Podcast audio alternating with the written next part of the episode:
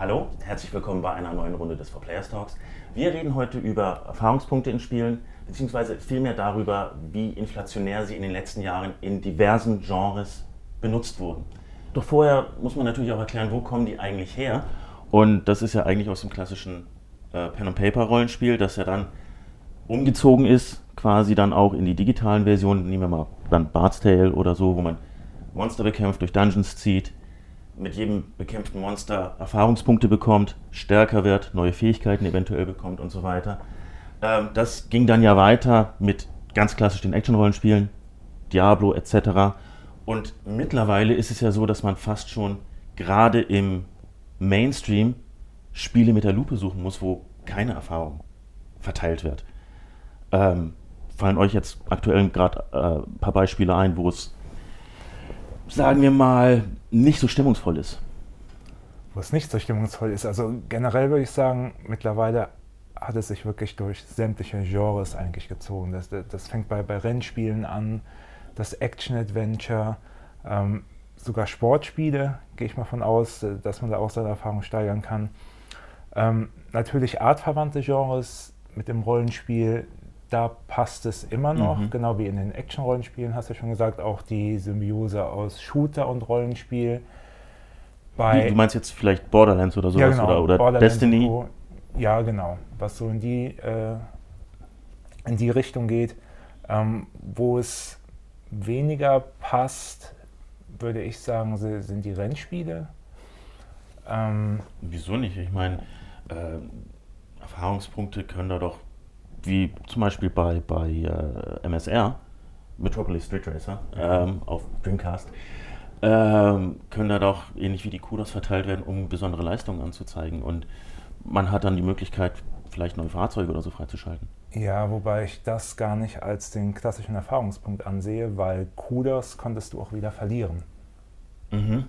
Ähm, das war, du hast da deine Combo aufgebaut mit äh, Drifts, Geschwindigkeit und so weiter Hast du dann aber einen Fehler gemacht, hast du die wieder verloren. Äh, den Trend, den ich momentan sehe, ist, dass es bei Erfahrungspunkten, die ja mit Rangsystemen gekoppelt sind, eigentlich immer nur nach oben geht. Mhm. Und das sehe ich als ein Problem an, weil dadurch der Rang eigentlich gar nicht die Erfahrung oder die Fähigkeiten der Spieler abbilden kann. Ja, aber äh, wenn man im Rang aufsteigt, hat man doch eine Motivation weiterzuspielen. Ist doch gut. Ja, das ist das Einzige. Aber es bildet halt nicht das ab, was, was der Spieler eigentlich leistet. Weil, weil es immer, immer nur steigt und steigt und steigt und niemals wieder fällt. Die Spieler werden ja auch schlechter mit der Zeit. Haben vielleicht mal eine, eine schlechte Runde im Shooter. Werden alt. Werden alt. Ja. Haben ein schlechtes Rennen. Und ähm, eigentlich würde ich sagen, da müsste es normalerweise auch mal wieder bergab gehen damit es dann irgendwann wieder bergauf gehen kann. Dass es mehr, mehr den Skill oder das Können der Spieler abbildet. Äh, es gibt ja Skillsysteme in Spielen. Also die jetzt wirklich so auf die, die, die reinen Fähigkeiten abzielen. Zum Beispiel ähm, Halo hat ja, glaube ich, was, wo intern. Mhm. Ja, da laufen mehrere Systeme. Also ganz früher war es ja bei Halo so, dass quasi äh, nur, dass es nur ein System gab, wo man auf- und absteigen konnte wo dann auch das Matchmaking äh, drauf zugegriffen hat. Und das läuft dann, lief dann später auch hier im Hintergrund noch weiter. Bloß irgendwann kam ja dann auch noch ähm, ein anderes sichtbares System dazu, ähm, wo die Zahl dann weiter gestiegen ist sozusagen. Und man hatte dann noch fürs Matchmaking im Hintergrund dieses andere, was der passende Spieler gesucht hat.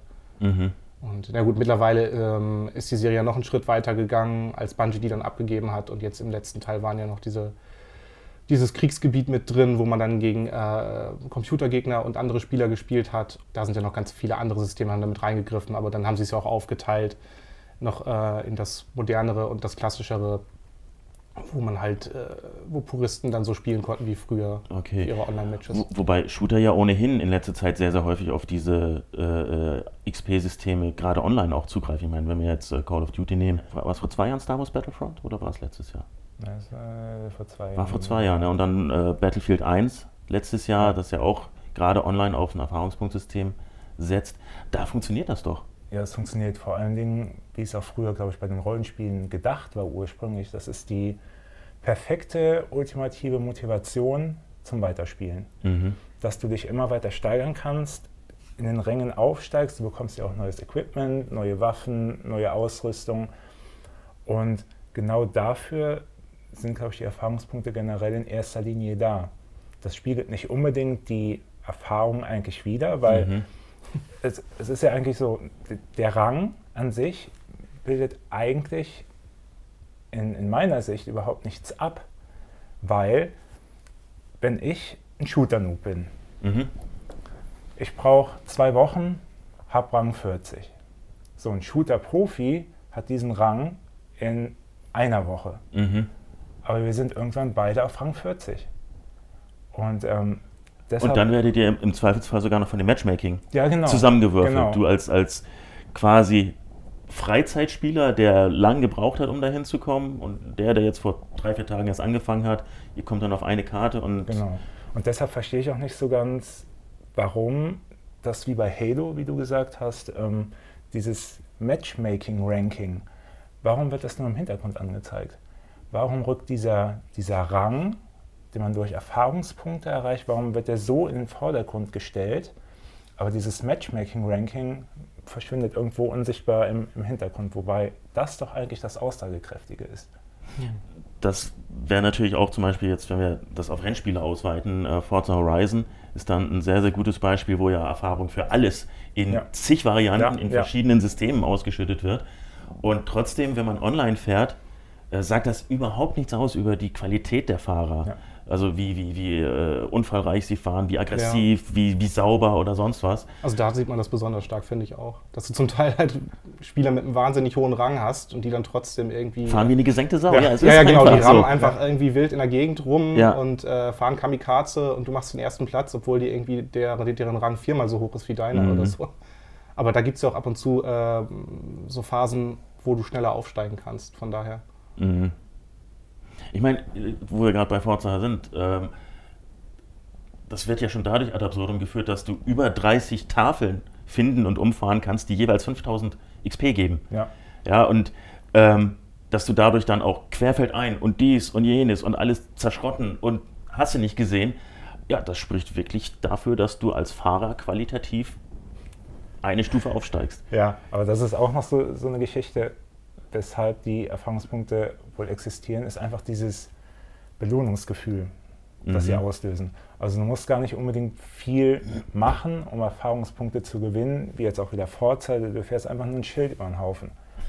Ähm, aber es ist dieses konstante, immer belohnt werden. Du, du hast was geschafft. Genau, du hast das geschafft. Äh, du kannst relativ einfach mit wenig Aufwand was bekommen und es geht immer weiter. Du wirst immer glücklicher. Noch mehr Punkte, noch mehr Punkte. Und ich meine, du kriegst ja beim Levelaufstieg auch dann immer noch Belohnung in Form von Geld oder Autos ja. oder so. Ja, ja das ne. kommt dann auch noch dazu. Was mir mittlerweile, muss ich ehrlich sagen, ein bisschen zu viel ist. Mhm. Also jetzt auch, wir drin zwar jetzt hier stark um Forza, aber auch ich kann dieses Spin Wheel mit den Ballon, ich oh, kann es ja, echt nicht mehr sehen. Vor allem, du, du wirst zugeschissen mit Geld, mit Autos, Belohnungen, hier wieder was, da wieder was. Ein bisschen tatsächlich auch wie bei Ghost Recon Wildlands, oh, wo, wo, ja. wo, es mir auch ganz übel aufgestoßen ja. ist. Da ist ja nur die ganze Zeit irgendwas am Blinken. Hier Erfahrung, da Erfahrung, Fähigkeitenpunkt, eine Spezialeinheit, die beste Spezialeinheit braucht also Fähigkeitenpunkte, um die Ausrüstung zu verbessern. Oder um den Synchronschuss für das gesamte Team freizuschalten, was ja auch eigentlich äh, eine, eine, eine absurde ja. Erweiterung eines Erfahrungspunktsystems ist. Wobei es ja gar nicht so schwer ist, ähm, da vernünftige Anreize zu bieten für den Spieler. Ja, man kann ja sagen, okay, ihr steigt im Level auf, ihr kriegt dann neue Ausrüstung von mir aus. Ja, ihr kriegt äh, äh, wenn ihr gezeigt habt, dass ihr 10 Headshots machen könnt, kriegt ihr ein neues Snipergewehr. Irgendwie sowas. Das, muss ja aber nicht immer mhm. dieses ganz globale, jetzt seid ihr Level 35 und jetzt dürft ihr über den Einsatz von Fähigpunkten jetzt endlich dies oder jenes oder sonst was freischalten. Das ist einfach zu viel. Die sollen das. Die. Alle. Ich, ich denke, alle Entwickler sind, glaube ich, ganz gut damit beraten, die Erfahrungspunkte im Rollenspielbereich zu belassen. Da gehört es hin. Ich, ich, ich will das bei, bei, bei Skyrim, bei Fallout, Witcher, Diablo, wie sie alle heißen. Egal ob, ob Action-Rollenspiel, anspruchsvolles Rollenspiel, Erzählassi und sonst was, da gehört es hin, da kann es auch gerne bleiben. Nur lasst es bei, bei solchen Sachen jetzt auch schon mal vorausschauend, ja, falls das gerüchteweise äh, äh, angekündigte Assassin's Creed auf ein ähnliches System setzen sollte. Lasst es. Bitte. ich, ich brauche das nicht da. Ich will lieber vernünftig meine, meine, meine Meuchelmorde planen. Ich will eine schöne Welt erleben, in der ich gefordert werde durch das Leveldesign und nicht dadurch, dass ich irgendwann eine Belohnung bekomme, in einem neuen Level aufsteige und dann irgendwelchen sinnlosen Quatsch kriege. Ja, und, und äh, deswegen jetzt ein gutes Beispiel, das mir jetzt auch gerade einfällt, wenn man die letzten beiden Tomb Raider Spiele und Uncharted gegenüberstellt. Beide nutzen ja ähnliche Elemente, aber Uncharted kommt ohne Erfahrungspunkte aus und ist deswegen nicht schlechter oder nicht spannender. Ja, und, und ich denke auch ein, ein, Tomb Raider würde auch ohne Erfahrungspunkte funktionieren. Das haben wir in der Vergangenheit gesehen. Die, die ersten Tomb Raider-Teile, die hatten kein Erfahrungspunktesystem und da ist nicht ständig irgendwo was aufgeblinkt und du hast wieder was gewonnen. Es hat das einfach nicht nötig. Und ich finde, so sollten auch in Zukunft mehr Entwickler an ihre Spiele rangehen. Im Moment hat man so, so das Gefühl, es ist ein Trend, ja, Erfahrungspunkte, das ist easy money. Das ähm, erhöht die Motivation für diese ganzen Sammelwütigen und deshalb wird das eingebaut. Mhm. Und das ist ja auch im Immobilienbereich ähm, auch sehr stark vertreten, um einfach die, die Leute quasi zu animieren, immer weiter zu spielen. Mhm. Ja, und ich denke mal, da machen sie es dann manche anderen Entwickler auch einfach, indem sie das als Vorbild sich nehmen. Weil gutes Spieldesign natürlich Ressourcen kostet, kannst du es natürlich dir auch einfacher machen, indem du einfach so ein abstraktes System dann entwirfst, was halt auch auf seine Weise motiviert, aber halt im Grunde äh, äh, auch einen so ein bisschen aus der Stimmung dann reißt. Ne? Weil es halt wirklich eher so eine Zahl ist, die man dann in die Höhe treibt, bis man dann irgendeine Grenze erreicht und ja, und dann kann ja, ich halt Folgendes machen. Gerade mobil ist es natürlich auch eine super Geschichte, um, um Mikrotransaktionen zu fördern. Mhm. Ja, dann kannst du nämlich sagen, ah, boah, ich muss jetzt hier wahrscheinlich noch, was weiß ich, 15, 20, 30, 40 Spiele machen, bis ich den neuen Level habe. Oder, oh, warte mal, im Shop kriege ich, krieg ich einen XP-Multiplikator für nur 99 Cent. Geil. Wobei ich jetzt mal sagen muss, wenn wir nochmal auf Forza Horizon 3 zurückkommen, dass es doch so ist, dass es mich unterbewusst, also ich fühlte mich erst so ein bisschen überwältigt davon auch, von den ganzen Systemen, die parallel laufen. Nach einem Rennen, dann sieht man so alles so runterklackern und rattern und denkt sich, ja, von mir aus, ne? Interessiert mich jetzt nicht so sehr. Aber irgendwie unterbewusst, irgendwann äh, versteht man die Systeme ja auch ein bisschen und dann hat es mich auch motiviert. Und wenn man dann danach sowas wie äh, Mario Kart spielt zum Beispiel, wo man nur ganz klassisch seine Klassen abklappert, dann wirkt das irgendwie auch ziemlich altbacken auf einmal. Gab es Spiele in letzter Zeit, wo wir ihr gedacht habt, äh, da passt? Okay, da, da, ich jetzt erst kürzlich den Witcher durchgespielt habe, ähm, da passt aber der Witcher ist halt auch ein, ein Rollenspiel. Ne? Ja, ja, wie gesagt, da gehören sie für mich auch ganz, ganz deutlich hin. Da sollen sie auch bleiben. Mhm. Hast du mal ein paar Positivbeispiele, so für äh, gerade so Action-Rollenspiele, was ja, ja dein äh, Ja, ja, klar. Ich meine, da kann man äh, ganz früh anfangen. Natürlich bei, bei Diablo, ähm, wo man halt dann auch kontinuierlich stärker wird, hm. in diese Schleife reinkommt. Äh, wenn man stärker wird, kann man auch bessere Ausrüstung tragen, mit besserer Ausrüstung. Ähm, mit besserer Ausrüstung kannst du höherstufige Gegner erledigen und so weiter. Das ist dann so der, diese, diese äh, auch Beuteschleife, dieses ganz typische Jäger- mhm. und Sammler-Ding, das dann greift. Und das haben dann äh, nach Diablo auch noch ganz andere äh, Action-Rollenspiele aufgegriffen, egal ob Torchlight, äh, Evil Islands und so weiter. Und du hattest doch sogar so eine Formel erwähnt, ne? Irgendwie mit 10% oder was waren das? Ähm, ja, gut, das, das ist was, was ich für mich so bei Online-Rollenspielen ähm, mhm festgelegt habe, für mich, damit für mich ein Online-Rollenspiel Spaß macht, äh, ist für mich super wichtig, dass der Grind minimiert wird. Also mhm. das, das, ständige Abklappern von ewig gleichen Monstern, die ewig gleichen Kampfketten etc., weil mich mhm. das einfach auf Dauer anödet. Und ähm, für mich habe ich einfach gesagt, wenn ich ähm, auf dem Weg zum nächsten Charakteraufstieg die nötige Erfahrung hauptsächlich über, ja, äh, über das Erledigen von Missionen bekomme, äh, dann funktioniert das für mich. Also das sind äh, im Idealfall bis zu 90 Prozent. 10 Prozent grinden, das mal eine, eine, halbe Stunde, Stunde da einfach an einer Stelle stehen und die immer wieder aufploppende Monster plätten, okay, kann ich mit leben. Aber wenn ich das dann sehe, wie das dann auch teilweise natürlich in, bei, bei den koreanischen Supergrindern in Stunden geht, dann denke ich mir, nee, wirklich nicht. Und, und äh, bei, bei Offline-Rollenspielen ohnehin nicht, weil wenn, wenn ein Offline-Rollenspiel mir diesen Grind vorwirft, dann habe ich da schon keinen Bock mehr. Mhm. Äh, also, und, und deswegen, teilweise hat es für mich so im Moment diese, diese, diese XP-Flut, die manchmal da ist, ist für mich das gleiche wie vor, vor ein paar Jahren so dieses ähm, alles wahllos über eine Karte abwerfen, damit man was zum Aufsammeln hat. Ja. Das ist so die, die nächste Evolutionsstufe dessen, wie man einen Spieler dazu bringt, eigentlich Zeit zu verschwenden, ohne den. Das, das ist für mich dann eher äh, ein Zeichen für schlechtes Spieldesign. Ja, oder auch Sachen wie bei, bei Tomb Raider jetzt wieder, ich öffne eine Kiste und werde sofort mit Erfahrungspunkten belohnt. Leute, ich habe eine Kiste geöffnet. Oder, äh, nein, nein, du hast etwas in dieser Kiste gefunden und das ist dafür verantwortlich, dass dein Wissen steigert. Ach so, oder, oder, oder aber ich gehe geh zu einer Säule hin, die schon mit einer Lupe markiert ist. Und äh, Lara fängt an zu übersetzen, ja, und ich bekomme auch schon wieder Erfahrungspunkte. Also da denke ich mir auch, Leute, bitte. Warte mal, war das nicht bei, bei Tomb Raider, wo du dann äh, deine, deine äh, gesammelten Erfahrungspunkte erst dann einsetzen konntest, wenn du am Lagerfeuer sitzt? Ach so, ja klar. Natürlich, ja. Das ist wieder so, so ein ähnlicher Effekt wie bei Ghost Recon halt. Wo, wo es mir dann auch schwer fällt, die Welt als solche überhaupt noch als glaubwürdig zu empfinden. Mhm.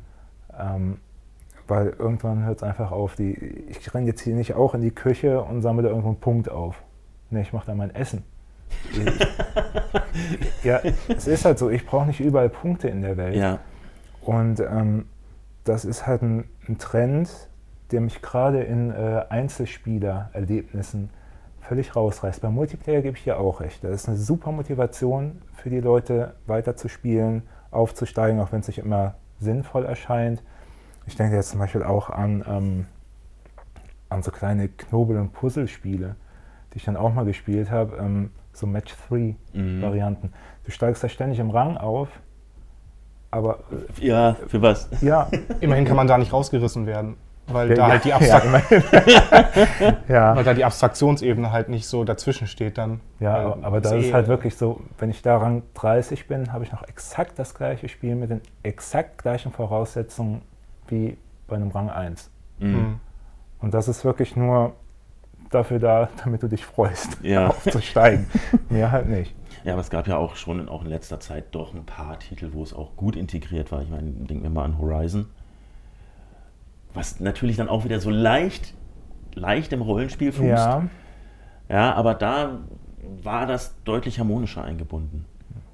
Und wenn wir jetzt mal so in die, in die Zukunft schauen, was gäbe es da für Möglichkeiten, wie es sinnhafter integriert werden könnte, ohne jetzt zu stören, äh, aber trotzdem die Motivation weiterführt. Im Grunde belohnt man damit ja Disziplin, ne? fällt mir gerade mal so auf. Es ist halt die Frage, wie sehr man darauf steht, irgendwie so und so lange durchzuhalten bei einer bestimmten Tätigkeit und dann dafür belohnt zu werden, mhm. anstatt halt, dass die Herausforderung die Aufgabe an sich eigentlich ist. Mhm.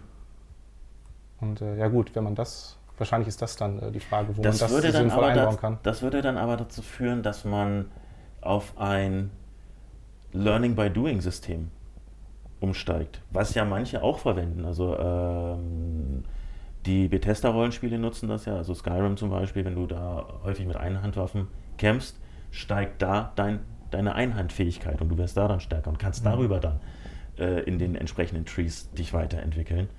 Oder auch äh, in Ansätzen war es bei Fable auch drin, dass du über Sachen, wenn du die häufig machst, beziehungsweise wenn du da einen Gegner mit einer bestimmten Art und Weise getötet hast, entweder mit Magie oder mit äh, äh, Waffen, hast du entsprechende Erfahrung dafür bekommen, mhm. also das, was du verwendet hast. Mhm. Und ähm, ich denke, zum einen könnte man dadurch die Spiele auch ein bisschen vielfältiger gestalten, dass du an, einfach auch andere dazu aufgefordert wirst, andere Wege auszuprobieren weil dich da was ganz Neues erwartet. Ja, andere Stärken auch zu entwickeln, mhm. wo dann wirklich die Erfahrung tatsächlich Sinn ergibt, auch die Bezeichnung, du machst ja mehr Erfahrung mit äh, dieser Waffe oder mhm. was auch immer und baust da deine Erfahrung mit aus. Auch für dich als Spieler, du machst genau. ja diese Erfahrung in dieser Spielwelt ja. für dich ja. ja. und kannst dann mehr experimentieren, weil du auch weißt, ich werde dafür belohnt und zwar sinnhaft. Genau. Ja, und im, zumindest im Rennspielbereich geht ähm, Polyphony für mich jetzt den, den richtigen Weg bei mhm. GT Sport. Ich habe ja gerade ähm, das Vergnügen, die Beta spielen zu dürfen und konnte mir jetzt auch da ein erstes Bild machen von, von dem neuen Rangsystem, was da verfolgt wird. Steht nicht unter Embargo, oder? Ich hoffe nicht. nee, das war schon bekannt. ähm, jedenfalls da zählt dann wirklich erstmal dein, dein fahrerisches Können, allein was durch Erfolge gemessen wird in den Online-Rennen und auch den Speed, den du hast in den Qualifikationsrunden. Mhm. Und du hast eine Sportgeistwertung. Das heißt, es wird abgebildet, wie fair du dich auf der Strecke verhältst. Und im Gegensatz zu Erfahrungspunkten und Rängen ist es da halt so, du kannst aufsteigen, aber auch wieder absteigen. Und ich finde, das ist auf jeden Fall vom Konzept her, es funktioniert noch nicht einwandfrei, mhm. muss man sagen. Aber den, den Ansatz finde ich da auf jeden Fall, dass man sich auf dem richtigen Weg befindet. Im Gegensatz zu einfach nur Erfahrung, mehr Erfahrung, noch mehr mhm. Erfahrung, immer nur aufsteigen. Nee, da ist es wirklich so, es schwankt je nachdem, wie du fährst und wie erfolgreich du bist.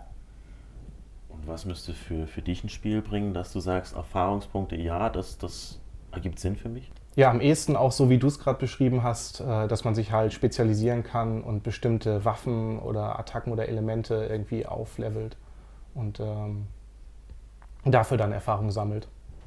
Das wirkt auf mich deutlich interessanter, als irgendwie äh, zu grinden einfach ohne mhm. Sinn. Ja, und was wir uns ja mal überlegt hatten, war diese, diese Sache, dass die Erfahrungspunkte auch mehr die, die Fähigkeiten der, der Spieler abbilden mhm. soll. Dass es zum Beispiel mal sehr interessant wäre, das in Abhängigkeit oder in Kontext zur Spielzeit zu setzen. Mhm. Ja, definitiv, dass man einfach sehen kann, okay, der hat nicht nur viel Zeit investiert, sondern hat in dieser Zeit auch Sachen gemacht, die cool waren, die, die, die vom Spiel gefordert waren und ist dadurch besser geworden. Ja, also und das ist ja letztlich auch das, was diesen Erfahrungspunkten im, im klassischen Rollenspiel entspricht, dass man besser wird, dabei dann neue Fähigkeiten auch für sich entdeckt und diese dann wieder im Spiel einsetzt, um so eine, eine kontinuierliche Verbesserung als Spieler zu erfahren und nicht einfach um Zeitvertreib zu haben. Ich denke, das wäre was, wo man, wo wir glaube ich einen Konsens haben, dass man mhm. sagen kann, äh, bringt die Spiele lieber wieder dahin, dass die, die Erfahrung, die man bekommt, die kann ja auch durchaus in, in rollenspielfremden Genres existieren, aber dass die einfach dafür sorgt, dass der Spieler vor dem Schirm auch die Erfahrung mitnimmt und im Spiel besser wird, anstatt einfach zu sagen, ja, ich habe hier viel Zeit investiert und jetzt habe ich halt mein Level 50. Weiß aber nichts damit Punkte. anzufangen. ja. ja. ja. Und bei Renn- und äh, Open-World-Spielen würde ich auch sagen, da ist manchmal weniger auch mehr einfach dadurch, weil das durch diese vielen Belohnungen auch einfach verwässert wird. Und wenn ich dann ein bisschen seltener belohnt werde und dafür mich aber auch ein bisschen anstrengen muss, dann macht es eigentlich auch viel mehr Spaß, als ständig mit verschiedenen Systemen berieselt zu werden, für die man sich dann gar nicht so richtig interessiert. Ja. Na Wahnsinn. Falls ihr noch eine andere Meinung dazu habt, könnt ihr die natürlich gerne in den Kommentaren hinterlassen.